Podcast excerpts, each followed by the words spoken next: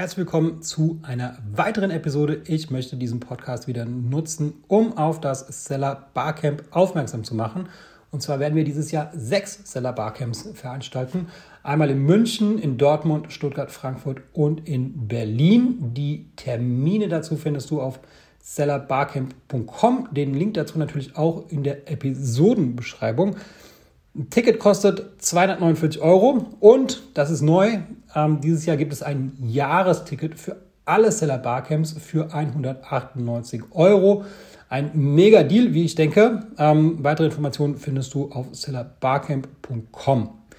Genau, um dir wieder einen Vorgeschmack zu bieten, damit du weißt, was dich erwartet, wenn du live dabei bist, äh, werde ich jetzt sechs Sessions des vorletzten Seller Barcamps aus Frankfurt hochladen, immer ein, eine Session pro Woche. Und ich sage jetzt mal ganz kurz, was die Sessions sind. Ähm, zum ersten ist es Was tun bei sinkendem Suchvolumen mit eFly, visuelle Optimierung auf Amazon mit AMC Boost, danach Preisverhandlungen gewinnen. Das ist eine Podiumsdiskussion, genauso wie in den USA verkaufen. Und äh, dann externer Traffic in Kategorien ohne PPC und zuletzt automatisieren und Prozesse für Mitarbeiter optimieren. Genau, das sich anzuhören, das ist natürlich sehr sinnvoll und empfehlenswert, aber noch sinnvoller und noch empfehlenswerter ist es, live dabei zu sein. Deswegen kann ich dich nur ermutigen, jetzt einmal auf Pause zu drücken und auf sellerbarcamp.com zu gehen und dir ein Ticket für die Stadt deiner Wahl zu holen, beziehungsweise gleich das Jahresticket zu holen. Ähm, für das einzelne Ticket gibt es auch noch einen Discount-Code und zwar Podcast. Ähm, damit kostet das Ticket 100 Euro weniger, also 109, nee, ja doch 149 anstelle von 249 Euro. Oder halt gleich das Jahresticket, dann, äh, dann kriegst, bist du gleich sechsmal dabei. Ähm, wie du willst, Hauptsache du bist dabei und ich wünsche dir jetzt erstmal viel Spaß bei der Episode und freue mich darauf, dich bald beim Seller Barcamp persönlich zu treffen.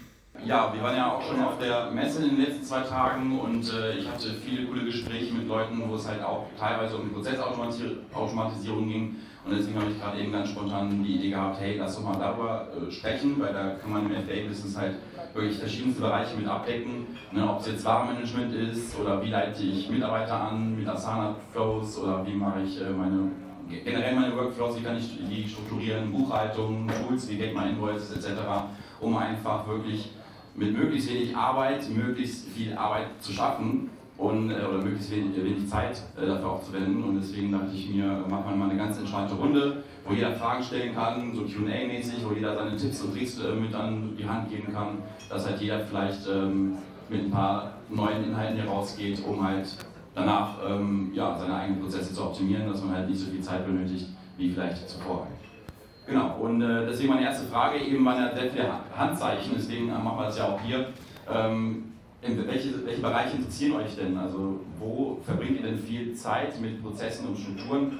Ähm, ich glaube, ein paar hatten äh, Interesse an Mitarbeiterfindung, wie kann ich das vielleicht ein bisschen automatisieren oder Tutorials für Mitarbeiter. Ähm, mal ein paar, wollt ihr vielleicht was reinrufen, was euch interessiert, welche, welche Bereiche oder welche Abteilung da jetzt vielleicht spannend ist für euch? Supply Chain. Supply Chain? ja. ja, also die meisten machen ja, glaube ich, die Supply Chain mit Excel. Also sie haben eine Umfrage gemacht und die meisten Seller nutzen tatsächlich ein Excel-Sheet äh, oder Google-Tabellen, um halt die Supply Chain abzudecken. Das heißt, äh, wie viele Einheiten habe ich im Bestand, wie ist meine Verkaufsgeschwindigkeit und äh, wie lange hält meine Ware noch. Das heißt, in wie vielen Tagen bin ich aus Stock und wann muss ich wie viele Einheiten nachbestellen. Und ähm, ja, da, das ist auch der Grund, warum wir Venture angegründet haben. Also, ich will das jetzt ansprechen. nee, ähm, also ich bin persönlich ein Riesenfan von Automatisierung, deswegen habe ich das Thema auch vorgeschlagen, weil ich es allgemein spannend finde.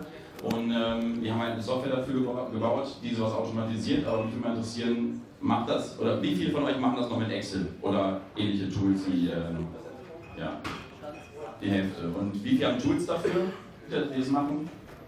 Und wie viele machen das nach Bauchgefühl? Da haben echt. Es gibt echt Einzelne, die, die machen das nach Bauchgefühl und ähm, deswegen, also, ja, ich weiß ja nicht, wie, wie wollt ihr das dann, oder ja, wie machen wir das? Also Automatisierung von Prozessen, beim Thema Warenmanagement zum Beispiel. Wir hatten damals 50 SKUs und ich hatte einen Teilzeitmitarbeiter, der das Warenmanagement halt manuell mit Excel gemacht hat. Und äh, als Venture in der Alpha-Phase war, sage ich mal, ähm, haben wir das dann quasi umgeswitcht und konnten quasi 20 Stunden pro Woche einsparen fürs Warenmanagement, weil die Software sagt, hey, wann musst du wie viele Produkte nachbestellen und führt dich auch durch den Nachbestellprozess und wann musst du wie viele ähm, Produkte zu Amazon senden und man kann das dann auch automatisieren. Ähm, da gibt es konkretere Fragen jetzt zum Thema Warenmanagement oder Supply Chain. Vielleicht, wo geht da die meiste Zeit drauf bei euch? Oder bei euch vielleicht? Ähm, ich würde sagen, so diese ganze Kommunikation mit den Suppliern kann man relativ gut outsourcen oder wir haben das relativ früh gemacht an Sourcing Agents und es nimmt einem halt unfassbar viel Arbeit weg, wenn einfach diese Kommunikation in China stattfindet und nicht mehr von China nach Deutschland die ganze Zeit alles im Mini-Mikro-Detail gemacht werden muss, sondern wir machen halt super ausführliche Briefings für zwei, drei Sourcing Agents, mit denen wir halt jetzt seit Jahren sozusagen das immer wieder, äh, immer wieder zusammenarbeiten und die halt mittlerweile auch wissen, wie soll der Ablauf sein etc. Und der krasse Vorteil dabei ist, man schafft nicht nur sich selber weniger Arbeit, sondern man wird halt auch dadurch schneller, dass nicht diese zeitliche Verschiebung jeden Tag noch dazu kommt. Weil diese sieben Stunden, bevor ich wach bin, in denen vielleicht in China schon jemand arbeitet oder in neun Stunden, wie auch immer, die werden halt schon mal sinnvoll in irgendeiner Form genutzt. Also ich würde jedem empfehlen, irgendwie Sourcing Agent äh, sich zu holen und die Kommunikation auszulagern. Dann, wie du sagst, entweder halt über euer Tool oder ein anderes Tool oder wie auch immer oder Excel relativ zeitnah diese Bauchgefühlsthematik rausbringen, weil Bestand ist halt definitiv was, das sollte man nicht nach Bauchgefühl machen, weil es halt der Nummer 1 Wachstumshebel. Wenn ich zu viel davon habe, bin ich komplett geblockt, kann ich wachsen, weil ich kein Kapital habe. Wenn ich zu wenig davon habe, bin ich die ganze Zeit out of stock, mache keinen Umsatz, mache keinen Gewinn. Also das, ist, äh, das, das muss man systematisieren. Ähm, auf welchem Weg auch immer. Ähm, wenn ich jetzt nicht schon über fünf Jahre ein eigenes Tool mehr oder weniger entwickelt hätte, dann wüsste ich, wo ich wäre, wäre ich halt bei Kevin in seinem Tool, weil es halt geil aufgebaut, aber wenn man es halt eh schon hat, ja, ist haben wir die Frage, was, was ziehe ich um und was ist es dann auch an, an Obstwert, aber man muss es auf jeden Fall in irgendeiner Form glatt ziehen. Und ähm, was man halt, das haben wir ja vorhin schon ausführlich diskutiert, ist halt einmal äh, dieses Thema mit dem Lieferanten regelmäßig alles nachverhandeln und nicht einfach äh, störrisch liegen lassen, wie man das dann macht. Äh, optimierungsmäßig, sagen wir dahingestellt, ob das was mit Prozesse zu tun hat, aber es kommt auf jeden Fall in der Supply Chain dazu. Ja, ähm, was man bei der Supply Chain auch machen kann, ist erstmal analysieren. Es ist ja ein wiederkehrender Prozess. Ne? Ich muss kalkulieren, wie viel Ware ich nachbestellen äh, möchte. Dann muss ich irgendwie eine Purchase Order übermitteln und den Supplier mitteilen. Äh, dann muss die Logistik gebucht werden, der Import geplant werden, die Verzollung gemacht werden und so weiter und das Ganze einlagern. Und das sind halt wiederkehrende Prozesse. Die Mengen ändern sich vielleicht mit jeder Order oder die Produkte, die man bestellen muss oder möchte. Und was wir halt auch gemacht haben, ist, ähm, ich denke mal, einige kennen das Tool Asana oder Trello oder sowas, dass man sich erstmal eine Checkliste macht, wirklich mit den kleinsten Details. Jetzt äh, schickst du das Dokument an den Supplier und so weiter und sich alle Steps einmal aufschreiben und in die richtige Reihenfolge bringen, die notwendig sind. Und man macht das am besten immer erstmal selber, damit man genau weiß, was man tut. Und wenn man das einmal aufgesetzt hat, dann kann man das zum Beispiel in Projektmanagement-Tools auch eintragen und es auch sehr einfach an Mitarbeitern abgeben. Weil dann kann man genau sagen, hey, Step 1 ist, du machst das, Step 2 ist, du machst das. Und wenn man das einmal aufgelistet hat, vielleicht auch mit Meilensteinen, dann kann man es gut an Mitarbeiter abgeben. Wir machen es dann zum Beispiel mit Loom-Videos oder sowas, dass wir auch äh, einmal aufzeichnen, wie das funktioniert, worauf man achten sollte, dass man sich auch Step by Step äh, einfach an diese Checkliste entlanghangeln kann. Und äh, dann kann das auch gerade bei so Supply Chain, also Warenbestellungen, Importieren und so weiter, dann kann das halt eine, eine Liste werden mit 80, 90 Punkten. Aber dann kann der Mitarbeiter quasi blind einfach vertrauen, ich arbeite das einfach von oben nach unten ab. Und am Ende ist die Ware eingebucht, die Dokumente sind da, der Steuerberater hat auch wirklich alle Unterlagen, die benötigt werden ähm, für Verzollung und Umsatzsteuer und so weiter. Und ähm, dann ist es abgehakt. Und das hilft halt sehr, sehr stark auch Prozesse an Mitarbeitern abzugeben. Und vor allem auch, wenn der Mitarbeiter mal wechselt, der Prozess ist ja noch da. Und dann hat man vielleicht eine Videoanleitung, wie das einmal funktioniert. Und dann guckt der nächste Mitarbeiter sich einfach das Video an, schaut sich die Checkliste an, dann gibt es nochmal ein kurzes Onboarding, so letzte Fragen klären in einem 1 zu 1 Call. Manchmal dauert es nur 5 oder 10 Minuten. Und dann kann er das eigentlich schon zu 90 Prozent machen und dann wächst er halt da rein und dann geht es ratzfatz, dass der Mitarbeiter das auch übernehmen kann. Ja. Ich dachte, ich darf hier gar nichts mehr erzählen, aber jetzt kommt das äh, Thema Mitarbeiter. Ähm, wie man tatsächlich auch überprüft, ähm, wie die Mitarbeiter performen. Also die Performance der Mitarbeiter ist sehr unterschiedlich, je nach Motivation, je nach Stimmungslage, je nach Wetter. Und ich finde, man sollte so früh wie möglich damit anfangen, erstmal Ziele zu setzen. Zweitens, also Ziele wie OKRs, also irgendwelche Frameworks zu benutzen, was man erreichen will, aber auch KPIs zu definieren und die so früh wie möglich tracken. Ja? Und nur so könnt ihr bei uns jetzt in unserem Fall ist es ein Remote-Team und die meisten werden, wenn sie ein Team aufbauen, Remote-Team aufbauen. Nur so könnt ihr überhaupt sicherstellen, dass das Team auch gut funktioniert. Und das ist irgendwas, was, wo man glaubt, äh, das ist, ich bin noch zu klein und äh, später und überhaupt. Aber je früher damit anfangen, desto früher könnt ihr auch auf den Daten basiert Erkenntnisse für euer Business treffen. Das war das eine, was ich sagen wollte. Das zweite, was ich auch super spannend fand vom Lukas, ähm, Cash Conversion Cycle. Das ist äh, Spezialgebiet von Nathan, der gerade mit seinem Handy rumspielt, aber dem gebe ich nämlich gleich das Mikrofon. Wer hat denn seinen eigenen Cash... okay, wer hat denn seinen eigenen Cash Conversion Cycle mal berechnet oder hat das überhaupt im Auge? Das sind ja schon doch recht viele, aber auf keinen Fall alle. Ähm, wir haben unseren Kunden oder neuen Leads in letzter Zeit so eine Potenzialanalyse verkauft und da kommt auch das Thema Cash Conversion Cycle raus. Und du siehst einfach, was das für einen riesigen Unterschied macht, wie lang deine Lieferzeiten sind, wenn zu viel Ware gebunden ist oder nicht. Das macht einen massiven Unterschied auf die Profitabilität deines Businesses, auf den Wert deines Businesses und das kann man durch die Optimierung von solchen KPIs wie dem Cash Conversion Cycle, den der Nathan uns jetzt gleich erklären wird. Hey, warte, warte.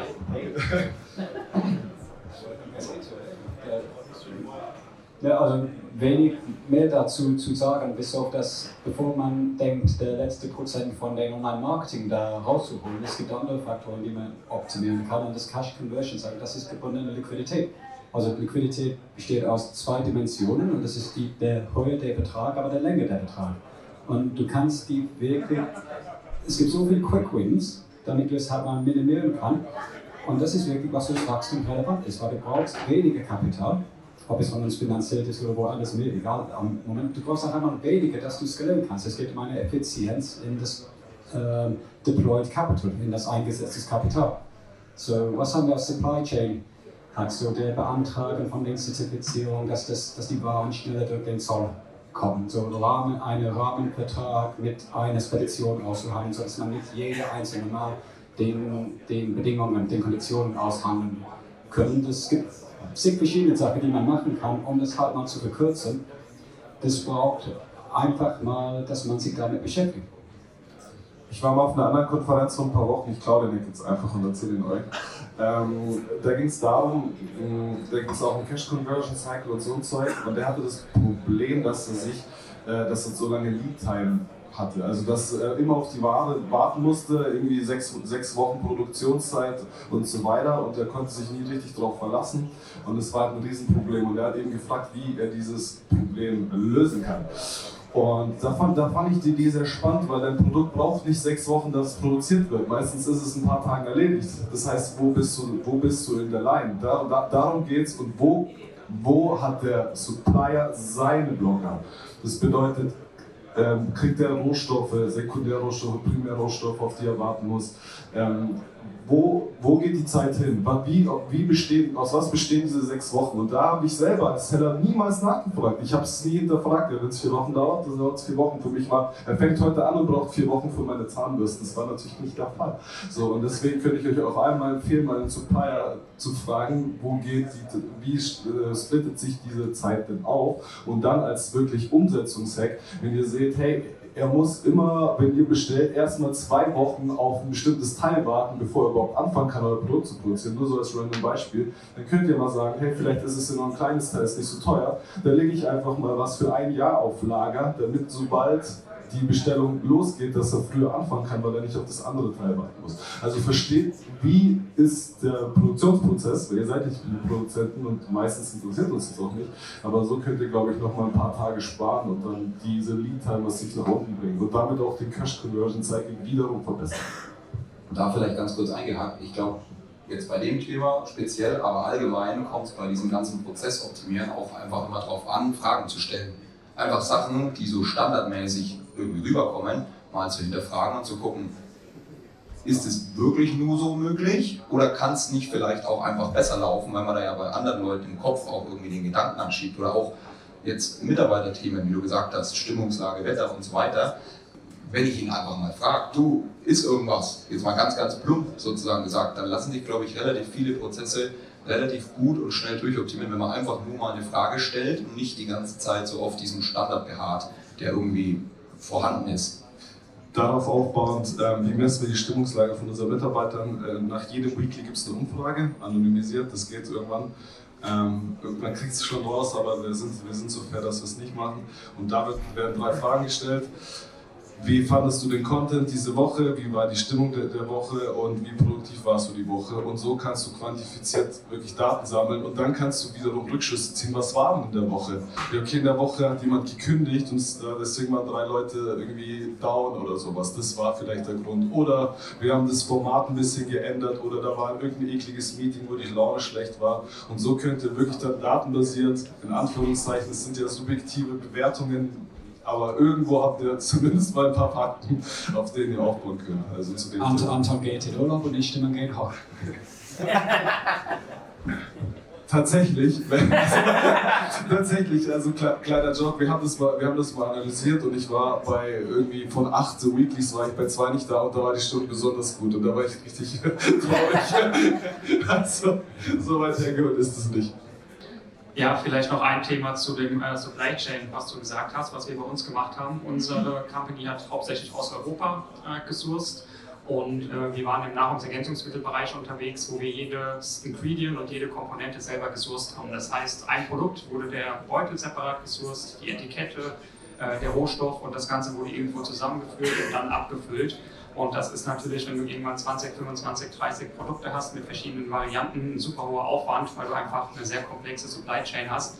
Und was wir dann gemacht haben, ab einem gewissen Punkt, wo wir gesehen haben, das ist einfach super aufwendig, dass wir das ganz einfach bei dem Abfüller zusammengelegt haben. Das heißt, wir haben die ganzen Kontakte hergestellt, weil er war natürlich die Person, die genau wusste, die Anzahl an Etiketten brauchen wir, die Beutel brauchen wir und genau wie einer von euch auch schon gesagt hat, wir haben uns das auch in großen Mengen äh, irgendwo hingelegt. Das ist meistens bei äh, Verpackungsmaterialien ein äh, recht geringer Kostenfaktor, aber es kann echt die Produktion erheblich äh, beschleunigen nachher. Und meine Erfahrung ist auch, je länger man mit einem Hersteller zusammenarbeitet und je größer die Company wird, desto wichtiger wirst du selber auch für diesen Hersteller. Und sobald du diesen, diesen Punkt irgendwann erreicht hast, ähm, wirst du auch in der Produktion eher bevorzugt. Das war zumindest unsere Erfahrung. Wenn es wirklich mal sehr, sehr eng ist, dann hat man meistens die Produktion irgendwo noch dazwischen bekommen, dass zumindest ein Teil der Einheiten rausgeschickt werden konnte, weil out of stock zu gehen ist meistens keine Option oder keine gute Option. Das sollte man um jeden Preis vermeiden. Und oft ist es da auch von der Verhandlungsseite, ähm, waren wir gerne bereit, einen etwas höheren Preis zu zahlen und auf Marge zu verzichten, nur nicht um out of stock zu gehen. Und ähm, das waren so Dinge, die wir gemacht haben, um die Supply Chain ein bisschen zu vereinfachen, weil es bei uns dann doch äh, recht komplex war. Ich, ich sagen, das, das letzte finde ich wirklich spannend und einfach mal überschaut, dass der Supplier versteht, was euch wichtig ist. Und dass das Preis ist, das liegt der A und O. Also das Zuverlässigkeit, das Lied der Lieferzeit, der MOQ. Es gibt verschiedene Dimensionen, die man da optimieren muss. Aber wenn man sie nicht erwähnt und wenn man, wie du gesagt hast, wenn man da nicht, nicht fragt und sagt, solche Zahlungsziele sind mir wichtig, Preis ist eine Dimension, aber Zahlungsziel ist eine Dimension. Und bitte sagen wir, also, was ist, was ist für dich wichtig? Also, und manche Suppliers können dir helfen und manche hat man eben nicht. Es war manchmal dann auch wichtig, der andere Supplier zu finden, weil nicht jeder Supplier hat, hat dieselbe ähm, Grundlage, also dieselbe Einschränkungen. Und der eine kann dir dann anders helfen als, als der erste. Ja, das ist ja eigentlich auch der Kern von äh, Verhandlungen, die du hast. Oft geht man immer von diesem Glaubenssatz aus, man würde wie an so einem Seil nur um den Preis ziehen. Aber dabei ist es viel relevanter, dass du dir halt anguckst, wie kann ich für mich die beste Performance erzielen. Und äh, wenn es aktuell der größte Hebel für mich ist, nicht out of stock zu gehen, dann verzichte ich halt gerne auch auf Marge und äh, dann ist es quasi eine Win-Win-Situation. Der Hersteller verdient einfach mehr, wir bekommen unsere Ware schneller. Ähm, wir haben vielleicht eine etwas geringere Marge für die eine Order, aber damit ähm, haben wir halt einfach unser Ziel, das wir in der Situation hatten, erfüllt. Und ähm, bei Verhandlungen geht es meistens darum, das Interesse des anderen zu ergründen und zu verstehen, was möchte die andere Person wirklich haben ähm, und dann halt quasi darauf eine Win-Win-Situation zu erzeugen. Nochmal ganz kurz zum Thema zurück, äh, worüber Anton eben gesprochen hat, also Mitarbeiter. Ähm, ich hatte jetzt die letzten Tage auch zwei, drei Gespräche, wo dann quasi gesagt worden ist, okay, Mitarbeiter, wo fange ich denn an, wie finde ich Mitarbeiter und welche, welche Aufgaben gebe ich ab und wie gebe ich sie ab. Und äh, wie wir das zum Beispiel gemacht haben, ist, ich habe mich irgendwann mal hingesetzt und eine Woche lang mir wirklich aufgeschrieben, haben mir wirklich die Arbeit gemacht, aufgeschrieben, wo geht wie viel Zeit wofür drauf. Und dann fängt man schon fast an zu heulen, erstmal, wenn man mal überlegt, wie viel Zeit einfach für, für Kleinkram und weiß ich nicht drauf geht. Und dann, was man da machen kann. Wenn man das dann einmal analysiert hat, dann schaut man sich, also wie ich es gemacht habe, ist, ich habe das kategorisiert und habe mir die Aufgaben zur Seite geschoben oder aufgeschrieben quasi, die wirklich banal sind, die wirklich total simpel sind und eigentlich total leicht abzugeben sind. Und ähm, das sind dann zum Beispiel Sachen wie Überweisungen vorbereiten oder irgendwelche Unterlagen, äh, Rechnungen hochzuladen in Get My Invoices, dass da alles fein ist, dass da die Metadaten stimmen, damit das an Datev übermittelt werden kann. Ganz kurz vielleicht, falls das nicht jedem was sagt, Get My Invoices ist ein Tool, was äh, alle Rechnungen aus seinen Postfächern, aus seinen Online-Tools äh, und sowas zusammensammelt. Ähm, und man kann dann halt schon mal gucken, ob äh, Netto, Bruttopreis, äh, Rechnungsnummer und so weiter, Datum, alles vernünftig eingetragen ist. Und äh, dann wird das Ganze mit einem Klick an Dativ Unternehmen online übermittelt und dann hat das der Steuerberater direkt in seiner Software drin quasi. Ne? Und auch direkt die Metadaten vorausgefüllt. Das heißt, dein, dein Steuerberater hat viel weniger Aufwand, die Belege zu kontrollieren. Und da kann man dann auch extrem viel Zeit sparen, weil ein Steuerberater und jetzt, Geld. Und Geld, genau, ich wollte gerade sagen, ein Steuerberater hat jetzt normalerweise keinen niedrigen Stundensatz. Ne? Und wenn der sich äh, ein paar Stunden im Monat spart, dann kommt da schon mal was zusammen. Ähm, Kleinfirma hat auch müssen, dann kann man hier überall ein bisschen optimieren. Und was man dann vor allem machen kann, ist, wenn man sich diese ganzen kleinen To-Dos rausgeschrieben hat, die in Summe im Monat aber viel Zeit aufwenden, dann kann man sich eine Aushilfe suchen oder eine VA auf den Philippinen suchen. Onlinejobs.bh kann ich dafür empfehlen. Äh, die arbeiten. Oder, ja, genau, ne, sowas. Und die haben dann echt teilweise nur ein paar Euro Stundenlohn, die freuen sich, weil die halt einen niedrigen Durchschnittslohn haben in dem Land. Und dann kann man halt ganz einfache Aufgaben einmal aufschreiben. Damit sind wir wieder bei Asana, so machen wir das und kurz ein Zoom-Video aufzeichnen, wie ähm, über, bereite ich eine Überweisung zum Beispiel vor, weil wenn der Mitarbeiter quasi die ganzen Belege sortiert hat und die ganzen Rechnungen da sieht, da kann ich zum Beispiel die Bank Penta empfehlen, oder GetPenta heißt es. Äh, das ist die einzige Bank, die ich gefunden habe, wo ein Mitarbeiter Überweisungen vorbereiten kann, also Betrag, äh, Verwendungszweck und so weiter, alles ausfüllen kann ähm, ohne dass die Überweisung wirklich rausgeht. Das heißt, ich habe dann einfach einmal in der Woche, gucke ich mir das an, habe eine Liste und dann gucke ich, ah ja, passt, genehmigen, genehmigen und so weiter. Da gucke ich nochmal rein. Ähm, und dann muss ich nicht mehr irgendwie mich hinsetzen im Online-Banking und selber die ganze Überweisung vorbereiten. Das spart halt echt viel Zeit, wenn man auf, das auf einen Monat oder auf ein Jahr hochrechnet. Ne?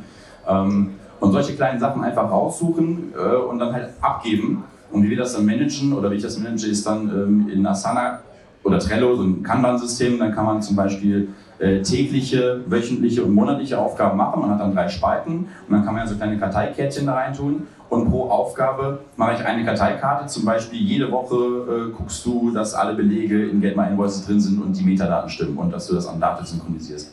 Ähm, jede Woche guckst du, dass alle Belege oder jeden Tag vielleicht auch gesammelt werden und du bereitest Überweisung vor. Und dann kann man sich das so strukturieren und so ein System bauen und ich muss nur noch einmal die Woche reinschauen und das dauert ein paar Minuten und guck einfach, ob die Mitarbeiter die Aufgaben erfüllt haben, weil da kann man auch so wiederkehrende Aufgaben machen. Ne? Zum Beispiel einmal im Monat schauen, dass die Daten auch, dass der Steuerberater alles hat, weil ich denke mal, die meisten kennen das. Einmal im Monat kommt dann eine Nachricht vom Steuerberater, hey, diese 27 Belege fehlen mir noch, du hast irgendwie Geld überwiesen und ich habe keine Rechnung dazu gefunden. Und dann äh, kriegt das der Mitarbeiter oder die Mitarbeiterin und schaut dann, okay, finde ich die Rechnung im E-Mail-Postfach, ist das noch irgendwo in Get My Invoices und dann sammelt der Mitarbeiter das und schickt das dann äh, zum Steuerberater. Ne? Das ist also so eine monatliche Aufgabe ähm, und so kann man sich Step by Step, Schritt für Schritt äh, die ganzen Prozesse einmal aufschreiben und halt vor allem auch kinderleicht äh, an Mitarbeiter oder an Team outsourcen und das auch sehr leicht überwachen. Ja, dann vielleicht nochmal kurz der Überschlag zu Amazon, FBA, wie auch immer, wie werde ich besser. Ähm, diese Art von Liste haben wir irgendwann auch mal gemacht, nicht nur für Supply Chain, Heißt, was muss ich beachten, wenn ich Import mache, man den ganzen Haken setzen, sondern auch für Produktoptimierungen. Und wir haben so ein Growthboard, haben wir es halt genannt. Wir nutzen relativ viel Notion, kennt man bestimmt auch. Ja, Notion, ja. wie auch immer, was man halt nutzt, wo man sich wohler fühlt. Und diese Liste wächst halt auch kontinuierlich von Monat zu Monat. Es kommen immer wieder neue Punkte dazu. Jedes Mal, wenn eine neue Werbeart dazukommt, passt halt eine Vorlage an, okay, während des Sourcings, während der ganzen Bildererstellung machen wir SBA-Ads, machen wir SDA-Video-Ads oder sonst wie was. Und dann hast du einfach eine, eine, Zuteilung, was in welcher Woche zu tun ist, von wem. Und du kannst einfach einmal die Woche drüber gucken, okay, ähm, wenn jetzt deine Creatives outsourced oder wenn du deine Creatives an Mitarbeiter oder wie auch immer gibst, gehst du einmal die Woche drüber, schaust, okay, wurden alle Creatives gemacht, weil das Allerschlimmste am Ende des Tages ist, wenn du jetzt in diesem Handelsbereich bist, du willst ja den Ablauf von ich habe eine Produktidee bis hin zu ich launche so effizient und so schnell wie möglich machen, weil nur dann verdienst du Geld, wenn das Ding auf den Markt kommt. Und das Schlimmste ist eigentlich so ungenutzte Zeit. Heißt, in der Zeit, in der produziert wird oder in der Zeit, in der importiert wird, kann ich ja schon mega viel vorbereiten. Sei es Bilder, sei es irgendwelche Marketingmaterialien oder ähnliches. Aber das haben wir irgendwann mal alles gesammelt, hat an einen Ort gepackt, wo ich dann einmal die Woche gucken kann, wurden alle Aufgaben erledigt, in die Kanäle reinpushen kann, hey, wir haben das noch offen, wir müssen da noch Banner machen, wir müssen da noch irgendwas fertig ziehen. Heißt, man kann eigentlich für so gut wie jeden Bereich, würde ich sagen, in seinem Business irgendwie Prozesse standardisieren und dazu muss man, wie du gesagt hast, eigentlich nichts anderes tun, als sich mal hinsetzen, runterzuschreiben, was tue ich und das dann halt auch wirklich irgendwo abzulegen und wiederholbar zu machen. Ähm, ich habe zusätzlich zu Notion nutzen wir noch To-Do-Ist, das keine Ahnung, ist ein To-Do-Tool, das hat sich bei mir etabliert seit Jahren, deswegen komme ich davon nicht so recht weg. Aber da gibt es die Funktion, alle erledigten Aufgaben. Und ich schaue auch einmal in der Woche oder vielleicht auch alle zwei Wochen mal durch die ganzen erledigten Aufgaben, ist da Quatsch dabei, den ich mache. Und da findet sich immer irgendein Quatsch, den man macht, den man mit Sicherheit weder selber machen muss, noch überhaupt vielleicht manchmal machen muss. Den muss man auch einfach ab und zu mal durchfegen.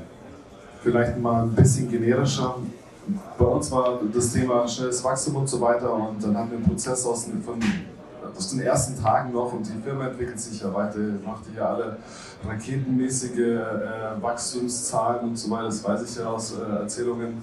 Und ähm, da will ich einfach sagen, dass ihr keine Angst haben solltet, die Prozesse nochmal zu challengen, nochmal anzufassen und tatsächlich auch umzuwerfen.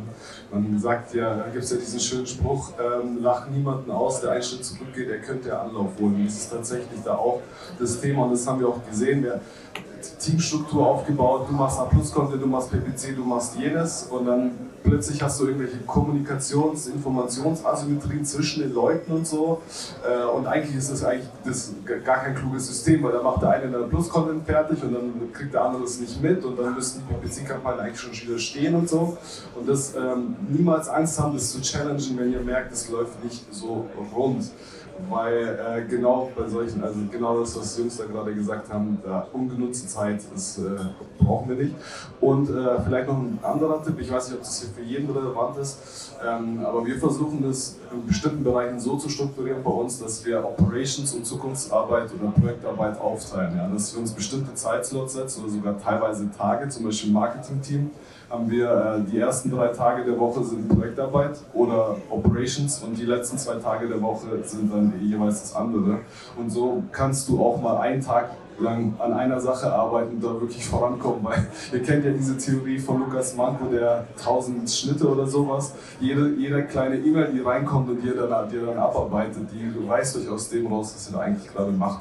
Und ähm, deswegen so, so ein Split ist vielleicht auch für euch eine Überlegung. Wie hast du deinen Tag unterteilt oder wie, wie planst du deinen Tag? Ist es viel Brände löschen oder ist es viel Deep Work oder ist es viel Strategie mit Team? Ja, also ich versuche morgens keine Meetings zu haben normalerweise. Also ich habe den Kalender geblockt, am Mittwoch auch keine Meetings, also ja, außer so, so Notfallzeug. Nachmittags dann die ganzen Calls, Sales Calls, Partner Calls und so weiter. Morgens versuche ich das gute Zeug zu machen und dann tatsächlich ab 18 Uhr auch nochmal das gute Zeug, also Deep Work.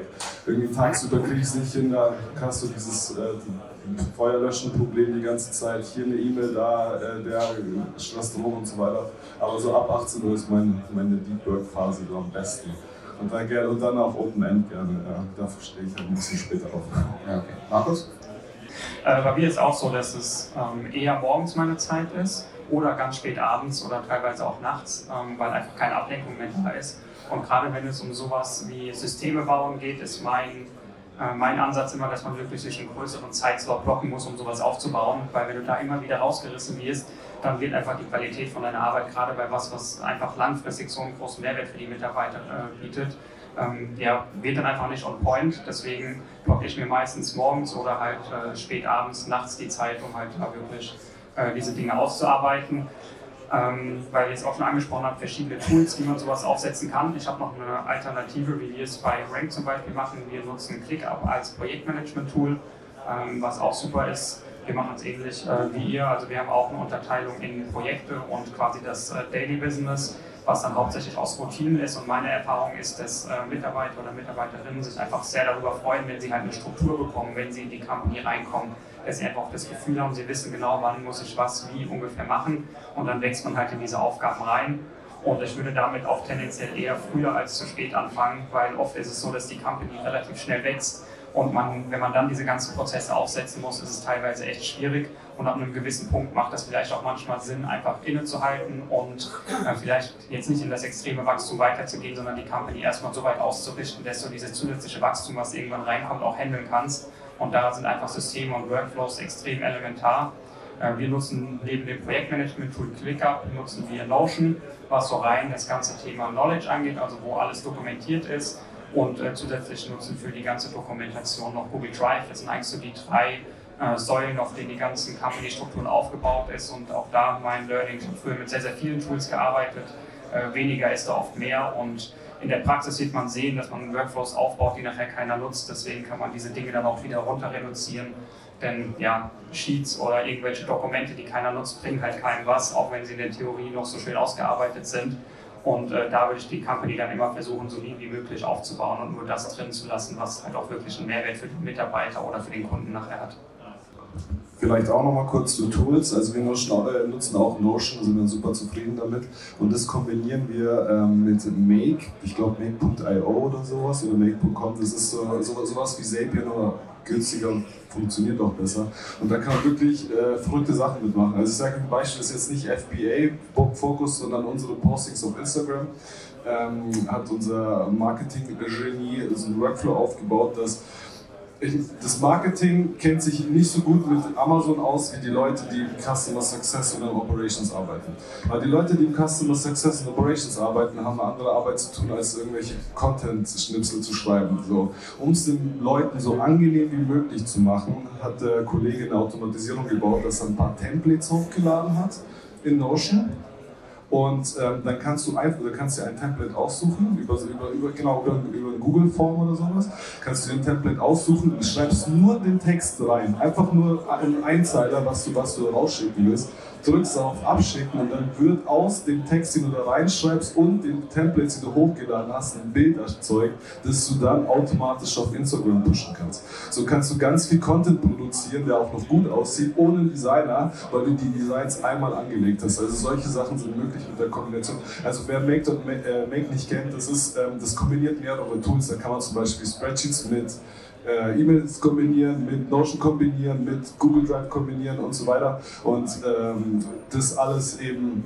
ja, im Zusammenspiel ist äh, ein nice System und da versuchen wir ganz viel in die Richtung zu machen. Vielleicht noch ein zweites Beispiel als Inspiration, das hat jetzt mal gar nichts mit FBA zu tun, ähm, das ist eher so ein Sales-Thema oder Partner, Partnermanagement-Thema. Wir haben ein eigenes Partnermanagement aufgebaut und wenn du bei uns äh, Partner werden möchtest, dann kriegst du jetzt nur noch einen Link mit einem Formular und in dem Formular trägst du äh, deine Unternehmensdaten, deine Bankverbindung, alles, alles was dazugehört und dann wirst du bei uns angelegt als Partner. So, dann wird ein Workflow automatisch über Making angetreten, dass dir mit dein, anhand der Unternehmensdaten und so weiter ein Gutscheincode generiert wird. Aus dem Gutscheincode wird automatisch ein QR-Code generiert und der QR-Code wird automatisch auf unseren One-Pager gemacht, also Marketingmaterial, was wir unseren Partnern dann zur Verfügung stellen, automatisch eine E-Mail geschickt, die der Partner angegeben hat in diesem einen Formular. Das bedeutet, man spart sich diese fünf Schritte, indem man einmal einen geilen Workflow aufbaut und das spart natürlich extrem viel Zeit und es ist auch irgendwie cool, wenn der Partner so, sowas bekommt. Ja. Okay, Tools vielleicht noch kurze Ergänzung. Ähm, Integromat, kennst du das? Ah, okay, die haben, haben die umgebrandet? Ah, okay, verstehe. Weil es ist halt wirklich auch deutlich günstiger als Safe. Also kostet irgendwie ein Fünftel oder so. Äh, erste Frage ist bezüglich Projektmanagement. Wenn ihr halt sagt, ihr versucht eure Struktur erstmal den Mitarbeiter so gut wie möglich halt beizubringen, gibt es ja eigentlich immer so zwei Bereiche, die man immer so im Mitarbeiterbereich so kennt. Es gibt einmal den Maintenance-Bereich, den, den kannst du halt sehr strukturiert halt erstmal aufbauen. Es gibt dann zum Beispiel Checkliste, die er dann bearbeitet. Und es gibt dann halt den Growth-Bereich, ne, wo er, sage ich jetzt mal, seiner Philosophie freien Lauf lassen soll. Wie detailliert seid ihr im Strukturbereich, wenn es halt um Prozesse halt geht? Weil ich merke halt so, ihr müsst dem Mitarbeiter ja schon irgendwie zeigen, was ihr gerne für eine Qualität halt haben wollt, aber ihr wollt ihn jetzt auch nicht überfordern. Ähm, wie geht ihr sowas an im Onboarding oder halt auch allgemein im Prozessmanagement? Mhm. Ähm, es kommt immer ein bisschen auf den Bereich an. Wenn es jetzt um den kreativen Bereich geht, würde ich tendenziell eher mehr Freiheiten lassen den Personen. einfach weil ähm, die sind einfach Experten in dem, was sie tun und da sollte man sie nicht zu sehr einschränken. Bei den Bereichen, wo man beispielsweise im Advertising ähm, kannst du sehr, sehr genaue Workflows schreiben, aber trotzdem würde ich immer den Mitarbeitern eine gewisse Freiheit lassen, um äh, sich kreativ entfalten zu können und das halt auch in der Unternehmenskultur fördern, dass halt bestimmte Ideen einfach eingebracht werden können. Und ähm, auch hier ist es so, dass man das über die Zeit einfach in Abhängigkeit von seiner eigenen Company, jede Company ist da ein bisschen anders, äh, sich entwickeln wird und du wirst sehen, ob du einen Mitarbeiter mit äh, Tools oder Sheets äh, überle überlädst ähm, oder ob du ihn halt in der Entwicklung förderst. Und tatsächlich ist es auch so, Menschen sind super unterschiedlich. Das kann von Person zu Person unterschiedlich sein. Und da gibt es dann irgendwann so einen gewissen Mittelweg, den man einschlagen muss, um zu gucken, dass es halt im Rahmen deiner Company-Werte, die du leben willst und der Qualität, die du haben willst, dass du da irgendwo guten, eine gute Möglichkeit für alle Seiten findest. Stefan Mehrath hat auch ein cooles Buch dazu geschrieben. Ich überlege, wie das heißt. Deine Wille geschehe, genau, mit den Mitarbeitern. Ne? Und er redet da quasi von verschiedenen Mitarbeiterleveln quasi. Ne? Und äh, der Mitarbeiter fängt bei Level 1 an. Äh, ich glaube, er hat so ein Fünf-Stufen-System. Ähm, es geht vereinfacht gesagt darum, ähm, die erste Ebene ist quasi, ich sage alles genau vor. Ne? Wie so eine Checklist, das ist, ist dieses Checklist-Beispiel. Ne? So, ich sage genau, ey, du musst das machen, dann musst du das machen, dann musst du das machen. Ne? Und der arbeitet einfach stumpf ab. Das kannst du sehr gut machen für Mitarbeiter, die ganz neu sind, die keine Ahnung haben, die komplett quer einsteigen oder aus der Schule gerade kommen oder was auch immer. Ähm, und kann man aber zum Beispiel auch sehr gut benutzen, zum Beispiel jetzt im FBA-Bereich, um da mal wieder die Kurve zurückzukriegen, ähm, fürs Warenmanagement. Ne? So als erstes, was ich eben als erstes Beispiel genannt habe. Ne? Erst musst du das machen, dann musst du das machen, dann musst du ein Logistikangebot anfordern und so weiter. Ähm, das nächste ist dann quasi zielorientiert, also nicht to-do-orientiert, sondern du setzt einfach Ziele.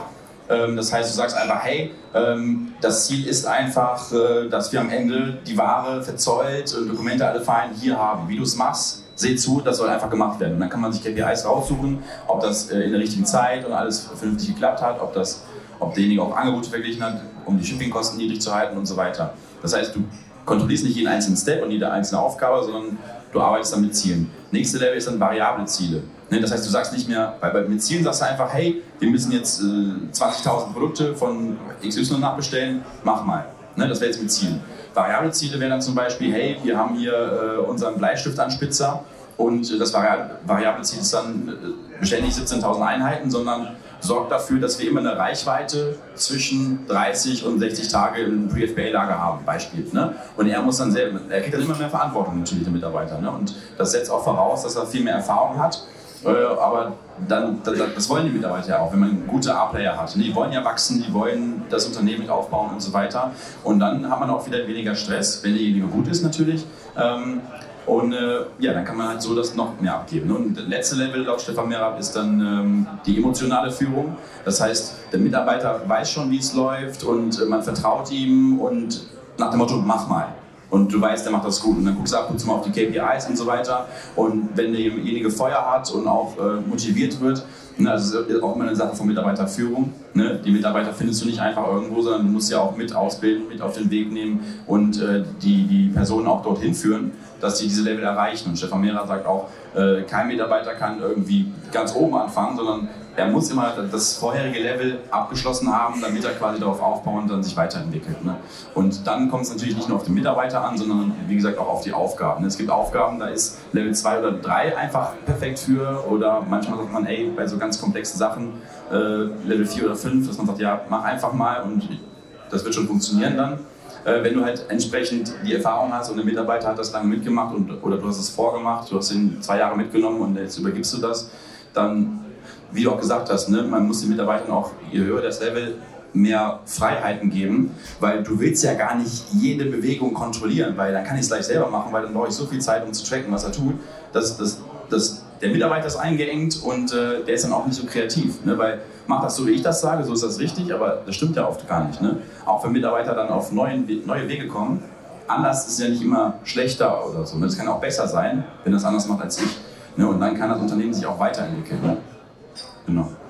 Ähm, zweite Frage, die ich noch habe, finde ich auch super spannend, habt ihr auch sehr selten, also ja auch noch nicht drüber gesprochen, aber geht um das Thema Core Values. Da hat Anton halt auch gerne nochmal drüber gesprochen, aber es ist auch ein Thema, du müsstest ja schaffen, dass der Mitarbeiter mit dir an einem Strand zieht.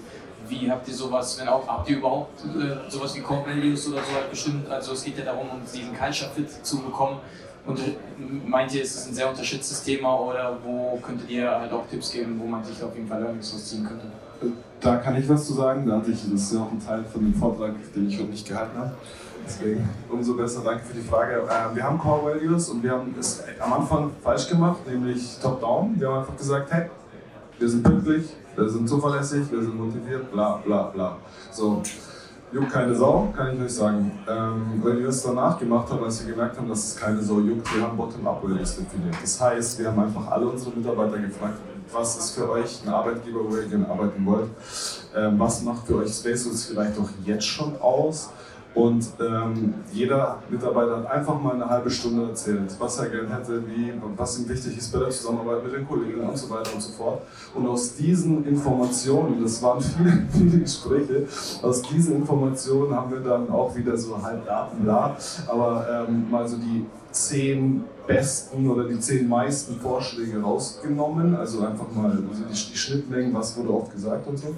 Und dann haben wir da diese Werte nochmal weiter reduziert auf sechs Core-Werte und ist alles gemeinsam mit allen Mitarbeitern. Das heißt, jeder hat eine Stimme.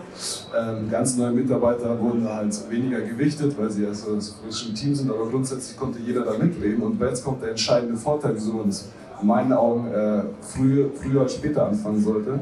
Wenn irgendwas nicht so läuft, wie es laufen soll, dann habt ihr immer eine Basis, auf der ihr argumentieren könnt. Das bedeutet, wenn einer den anderen irgendwie voll labert oder von der Seite dumm anmacht, dann könnt ihr immer mit dem Wert Trust oder äh, Respect argumentieren. Beispielsweise sagst du nicht, hey, ich finde dein Verhalten scheiße, sondern dein Verhalten verstößt nachweislich oder wie auch immer gegen diesen Wert, auf den du dich damals mit uns allen committed hast. So nach dem Motto. Und so kannst du immer äh, mit Werten argumentieren, statt irgendwie dann plötzlich emotional zu werden und so weiter. Also das kann ich auf jeden Fall sehr empfehlen. Ja, und wir haben jetzt, wie gesagt, sechs, sechs Kernwerte, auf die sich alle geeinigt haben und ich glaube, das läuft so ganz gut.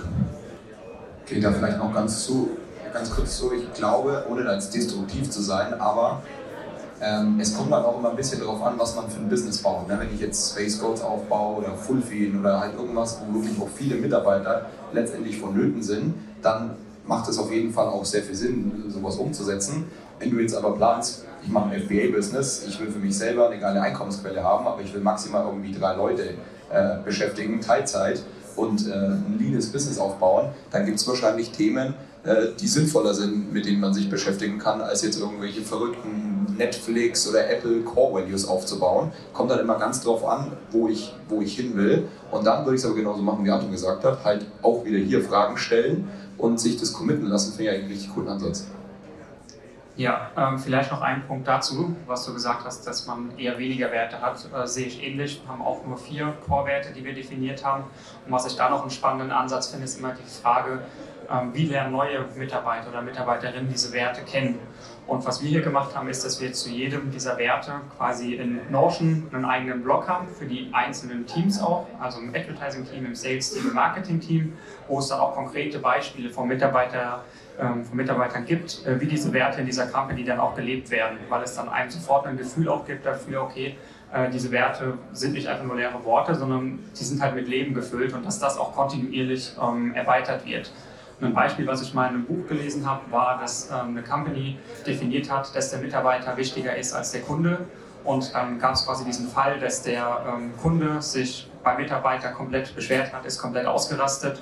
Und äh, dann hat halt der Geschäftsführer damals das mitbekommen und hat eine E-Mail geschrieben, dass mit so mit einem Mitarbeiter nicht geredet wird. Und dieser Kunde wurde nachher, ähm, also mit diesem Kunden wurde nicht mehr zusammengearbeitet, das war in einem Softwarebereich. Und diese E-Mail wurde dann nachher äh, in, einem, in diesem, dieser Knowledge Base hinterlegt. Und so haben halt Mitarbeiter, die neu in die Company kommen und die sehen, okay, wir Mitarbeiter werden wertgeschätzt, dass man auch sofort so ein, so ein Gefühl dafür bekommt, wie diese Dinge wirklich in der Praxis gelebt werden. Und ähm, bei den Mitarbeitern, die wir jetzt angestellt haben, habe ich gemerkt, dass das einen sehr positiven Einfluss darauf hat, weil man sich eher was darunter vorstellen kann, wenn man auch in verschiedenen Bereichen direkt sieht, wie diese Werte in der Company selber gelebt werden. Ähm, eine letzte Frage hätte ich mal noch. Äh, und zwar, ich glaube, dass, da gibt es auch viele, die halt auch noch stets am Anfang sind, wenn es um Mitarbeiter geht, wo sie halt auch noch gar keine Ahnung von haben, ist, wenn es um das Thema Onboarding halt geht. Wir wir kennen es alle, wir wollen gerne wen einstellen, wir wissen aber nicht, brauche ich für diese Situation jetzt ein VA oder ein Teilzeit oder ein Werkstudent oder Vollzeit. Es gibt so viele Sachen und wie viel zahle ich jetzt für den und so weiter und so fort. Wie, wie viele Tests macht man am Ende? Es ist ja auch am Ende auch immer so ein bisschen Bauchgefühl. Aber was sind eure Learnings halt so halt daraus gewesen, dass ihr mal halt auch so den Anfängern, sage ich jetzt mal, auch so im Thema HR-Bereich auch mal abholen könnt? Wird schwierig und du wirst extrem viele Fehler machen, das kann ich dir jetzt schon versprechen, weil man am Anfang sehr naiv ist. Aber ein, ein Thema, das jetzt so halb deiner, deiner Frage äh, entspricht, ähm, du kannst die Leute nicht von Grund auf ändern. Das heißt, wenn du von Anfang an siehst, dass irgendwas nicht passt oder dass es irgendwie nicht funkt und dein Bauchgefühl sagt, hey ja, weiß nicht, ob das das richtige Match ist, dann wird es auch so bleiben. Das war auf jeden Fall in 100% der Fälle bei uns oder bei mir zum persönlich äh, der Fall. Jetzt hast du ähm, welche Mitarbeiter, wie auch immer, ähm, man sagt auch hier, man heiert, wenn es weh tut. Wenn, wenn man zu schnell, zu schnell wächst, also jeder neue Mitarbeiter ist auch gleich eine neue Komplexität und es wächst quasi exponentiell. Ja? Das heißt, wenn du einen Mitarbeiter hast und nochmal einen und die beiden verstehen sich nicht, hast du nicht ein Problem, hast du zwei Probleme. Und wenn dann noch ein dritter dazu kommt, dann hast du äh, neun Probleme und, und, so, und so weiter und so fort. Ähm, das heißt, lieber, lang, lieber langsamer, vielleicht auch mal das Wasser antesten mit Freelancern und danach erst fest heiern, denn, und das sage ich auch in meinem Vortrag, es gibt nichts teureres als einen schlechten Hire für eine Firma. Also für vielleicht bei irgendwelchen Chemieunternehmen oder so nicht, aber jetzt bei einem Startup wie, wie unserem, da ist es extrem teuer. Und da auch wieder ein Tipp, nicht zu sehr sparen. Ja? Also you, pay, uh, you get what you pay, das haben wir auf jeden Fall auch erlebt. Ja, wenn, du, wenn du da ganz, ganz unten im sag ich mal, Gehaltsspektrum fischst, dann kriegst du auch entsprechende Qualität. Ähm, jetzt mal so ein, drei Tipps so auf dem Weg, da können wir jetzt eine Stunde drüber reden. Ja, ich würde da noch mal ganz kurz einhaken, weil du gesagt hast, du kannst eine Person nicht grundsätzlich ändern und bin ich 100% bei dir. Was wir immer machen vor jedem neuen Hire oder vor irgendwie einer Partnerschaft oder sonst was, ich weiß jetzt nicht, ob das DSGVO-mäßig in Ordnung ist, aber ich lasse mir immer das Ergebnis von dem 16 Personalities Test zusenden, weil man daran relativ krass festmachen kann, was ist das für ein Typ. Und wenn der jetzt eher der es gibt ja dieses Vier-Farben-Modell, unter anderem, wenn es jetzt eher so der grüne, soziale, empathische Kerl ist und da vielleicht noch eine rote Komponente hat, dass er noch sehr extrovertiert ist, dann ist es für den halt eine unfassbare Qual, ihn irgendwelche PPC-Excel-Daten äh, auswerten und bearbeiten zu lassen. Er wird da halt niemals gut drin werden, auch wenn er noch so äh, ehrgeizig vielleicht auch ist. Das macht, glaube ich, unglücklich und dann holt man sich halt auch wieder Probleme ins Haus. Heißt das äh, einfach als weil man es auch relativ früh und relativ kostengünstig und einfach am Anfang stellen kann, löst, glaube ich, relativ viele Probleme. Ich musste zu 100% zustimmen. Wir machen das auch mit den 16 Personalities. Eine kleine Story aus dem Nähkästchen. Wir hatten vier Executor in der Firma, jetzt haben wir null. Das passt einfach nicht. Executor sind super strukturiert und die wollen, die wollen einfach Systeme haben, die funktionieren. Und wenn irgendjemand nicht so arbeitet wie die, dann sind sie sauer und so weiter. Irgendwie Stress. Und im Startup ist es halt Chaos manchmal oder öfter mal. Und ähm, das haben wir einfach gemerkt. Vielleicht, also ziemlich sicher sind wir da falsch irgendwo, aber dass es zu dem aktuellen Zeitpunkt einfach nicht in die Company reinpasst, einen Executor reinzuholen. Das, also vier, viermal haben wir die Erfahrung gemacht. Ja. Also so, das hilft, hilft auf jeden Fall. Ja. Welche Tests habt ihr machen lassen? In 16 Personalities. Ähm, vielleicht auch dazu beim Forschungsgespräch dann selber. Ähm, kann man auch so ein paar, die Leute, die den Vortrag früher schon mal gehört haben, äh, die 50 Fragen zum Verlieben ähm, sich mal angucken. Das sind eigentlich so Dating-Fragen und im Forschungsgespräch kannst du sie so ummodeln, dass es halt auf die Position passt, die du suchst. Und da kriegst du sehr spannende Erkenntnisse, weil die Leute bereiten sich auf die Fragen, die in so einem Forschungsgespräch kommen können, vor, aber darauf halt nicht. Ne? Also wenn du fragst, bist du motiviert, sagt keiner Nein und so weiter. Also gibt es da ganz viele so generische Fragen, die in meinem Raum komplett nutzlos sind, da kannst du komplett sparen.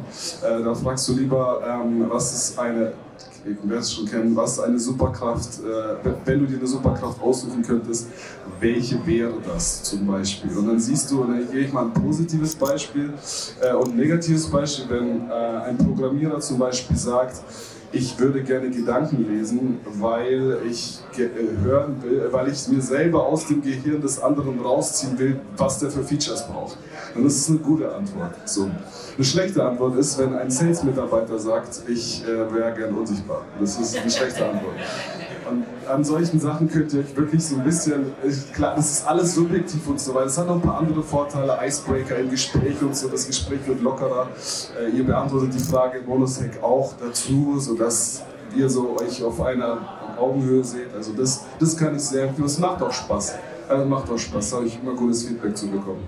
Ja. Dann vielleicht noch einen kleinen Zusatz zu deiner letzten Frage mit dem Mitarbeiter. Ähm, eure Antworten oder deine Antwort war ja auch natürlich jetzt für große Unternehmen äh, natürlich wichtig und ist teuer, wenn du einen falschen Mitarbeiter einstellst, das ist auch 100% korrekt.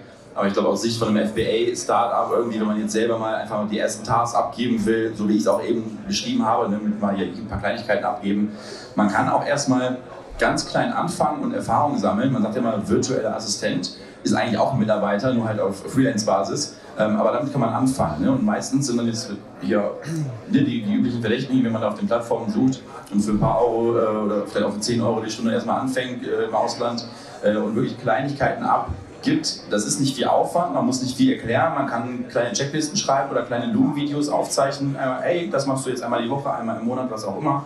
Oder auch so Projektaufgaben, hey, sorg mal bitte dafür, dass du das und das kurz machst. Ne? Oder mach mal hier eine Recherche oder werte mir oder was wir zum Beispiel auch machen, ist, äh, wir haben so ein Excel-Sheet, wo wir halt so ein, so ein Product-Tracking machen. Und dann kommen halt die ganzen Daten rein, die wir ähm, im, im Seller Central auch sehen, bei den Versand durch Amazon berichten. Ne? Was sind die Sessions, was ist die Conversion Rate, wie viel Klicks, wie viel Lead, äh, Leads, wie viel Verkäufe und so weiter.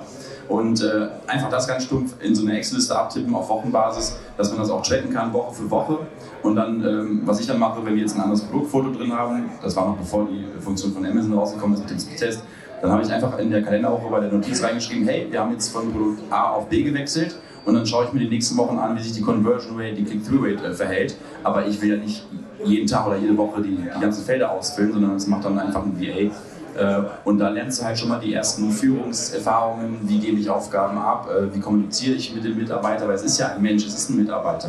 Es heißt immer VA, aber es ist ein Mitarbeiter, der halt einfach jetzt erstmal auf flexible Zeit arbeitet und da kannst du halt ganz klein anfangen, die ersten Aufgaben abgeben, die ersten kleinen Aufgaben abgeben, Erfahrungen sammeln ähm, und dann lernst du einfach. Du kriegst das Feeling, wie kommuniziere ich mit dem, wie reagiert er, ne? wie gehe ich dann weiter und dann äh, sammelst du deine Erfahrungen und wir machen es einfach Step by Step weiter, bis du vielleicht auch immer irgendwann Teilzeitmitarbeiter, Vollzeitmitarbeiter einstellst. Also so kann man, glaube ich, als FBA-Seller so die ersten kleinen Aufgaben erstmal abgeben und daran wachsen. Sehr gut, danke. Ja, ich glaube, haben wir es, ne?